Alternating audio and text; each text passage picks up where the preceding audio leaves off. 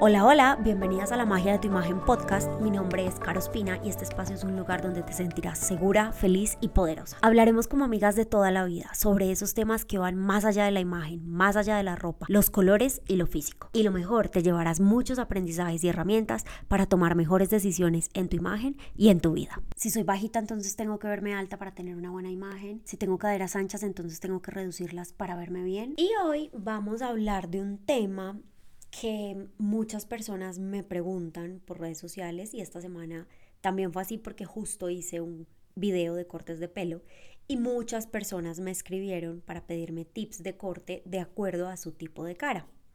Y quiero contarles por qué no uso en mi método este tipo de teorías tradicionales en imagen acerca de tipos de cuerpo y tipos de cara.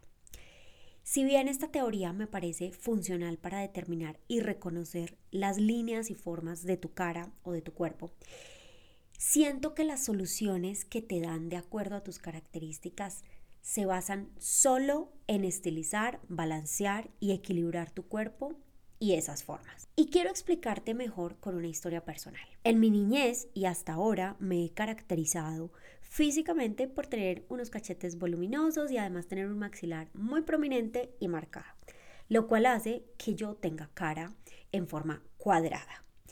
Y cuando buscaba información acerca de la forma de mi cara, todo lo que encontraba era, usa esto para que no se vea tan ancha, ponte esto para alargarla, córtate hacia el pelo para estilizar tu mandíbula. Y después de leer esto me quedaba demasiado confundida porque, según eso, mi cara no podía verse como era mi cara. Y comenzaba a pensar, mi cara está mal, mi cara por ser ancha no estará bien, las formas de mi cara entonces me hacen fea y obviamente mi amor propio disminuyó y comenzaron muchísimas inseguridades acerca de mis formas naturales porque según todo lo que leía mi cara se salía de lo normal en una mujer o no encajaba en los estereotipos de belleza comunes. Y cuando empecé a especializarme en imagen personal, me di cuenta que toda la información que hay acerca de tipos de cara o tipos de cuerpo se trata de decirte que debes balancear tus formas, o sea, que debe ser cierto estereotipo de belleza porque todo, todo se trata de alargar, reducir y verte delgada. En conclusión, se trata de decirte que eres imperfecta. Sí, porque de acuerdo a la teoría, no puedes verte bien con lo que tienes. O sea, debemos reducir la visibilidad de lo que sobresale, porque si tienes caderas anchas te dicen solo cómo reducir su tamaño. Si tienes espalda ancha te dices haz esto para disimularla. Y así con todo lo que sobresalga. Y eso te aseguro que empieza a crear comparaciones, inseguridades y faltas de amor propio y obviamente esto te lo digo basada también en mi experiencia con mis clientas y porque recibo muchas preguntas de personas por redes sociales que me dicen cosas como, Caro, ¿cómo verme bien si tengo caderas anchas? Auxilio. O qué tipo de pantalones ayudan a disimular piernas anchas.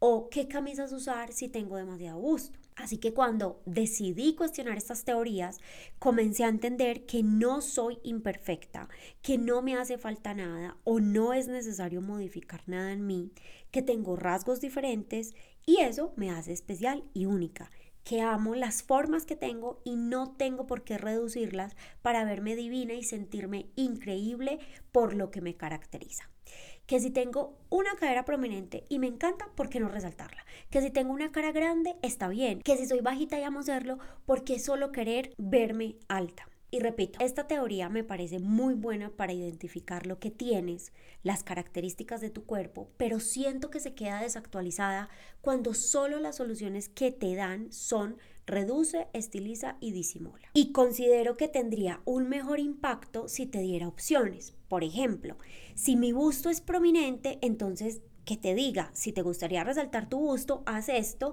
y si no quieres resaltarlo, haz esto. Pero que no te condicione a que si tienes busto grande, solamente puedes reducirlo para que te veas bien porque siento que nos convencen que si tenemos algo que predomina en nuestro cuerpo, entonces hay que balancear sí o sí. No hay otra opción. Y eso solo te dice que seas flaca, que seas equilibrada, porque si no, estarás mal vestida y no estarás bien. En conclusión, estas teorías para mí funcionan muy bien para saber entender las características naturales, pero no para saber qué debemos hacer con esas formas naturales, porque podrían reducir lo que eres, porque no todas queremos balancear, porque si yo quiero resaltar aún más esas formas, está bien también. Y lo que te invito es a que te mires, sepas lo que tienes y te respondas, ¿qué te gustaría resaltar?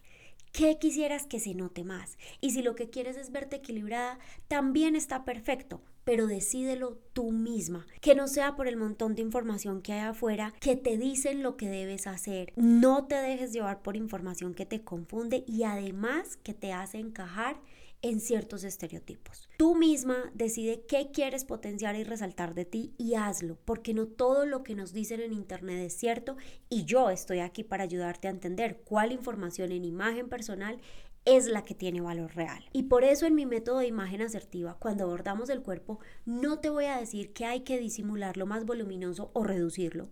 Yo te voy a enseñar a que sepas qué quieres resaltar, porque se trata de sentirte cómoda, a gusto con lo que tienes, que si quieres resaltar eso que sobresale en ti, lo hagas, que no tienes que esconderte o reducir para verte divina, porque son esas particularidades propias las que te harán brillar y además te voy a enseñar a entender lo que proyecta tu cuerpo porque esas formas también comunican y de acuerdo a tus objetivos es que te enseño a que decidas cómo te quieres ver 100% conectada con tu personalidad. Por eso mi compromiso con ustedes es ese, enseñarte información de valor porque quiero verte brillando siempre. Gracias por estar acá, nos vemos la próxima semana en un nuevo episodio. Les mando un abracito.